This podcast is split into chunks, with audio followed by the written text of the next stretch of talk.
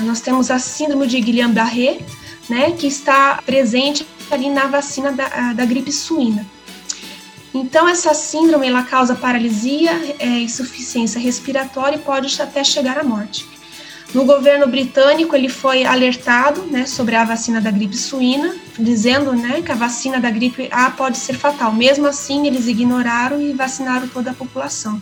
Se a gente for procurar matéria sobre isso na internet, isso e tudo que é colocado aqui, qualquer um pode pesquisar, né? A síndrome de Guillain-Barré teve um grande aumento, essa matéria de 2016, então teve um aumento de 19% dos casos, né? Bem na época ali é, de que se toma, né, a, a, a vacina da gripe. Então a gente também vê as consequências disso estampadas aí na própria mídia.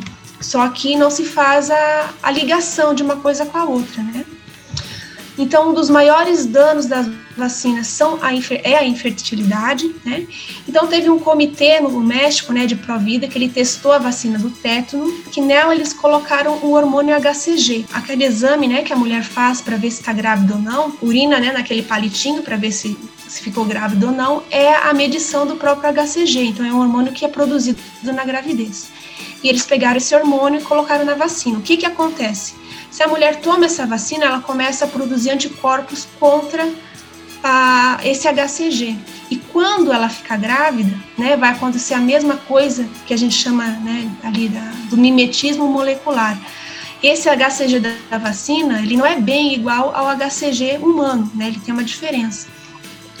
Então, ela tomou a vacina, ela vai responder, pode criar anticorpos contra esse, esse hormônio sintético, e quando ela quiser ficar grávida e começar a produzir os seus próprios hormônios, o seu corpo vai achar que está errado, né? Vai detectar ali o HCG e vai responder, ter uma resposta autoimune e não vai deixar ela engravidar, vai gerar aborto. Então, isso também foi, foi, aconteceu não só no México, como no Quênia, em 2014, que uma grande quantidade de mulheres foram esterilizadas com a vacina do tétano. Então, esse é um dos maiores danos.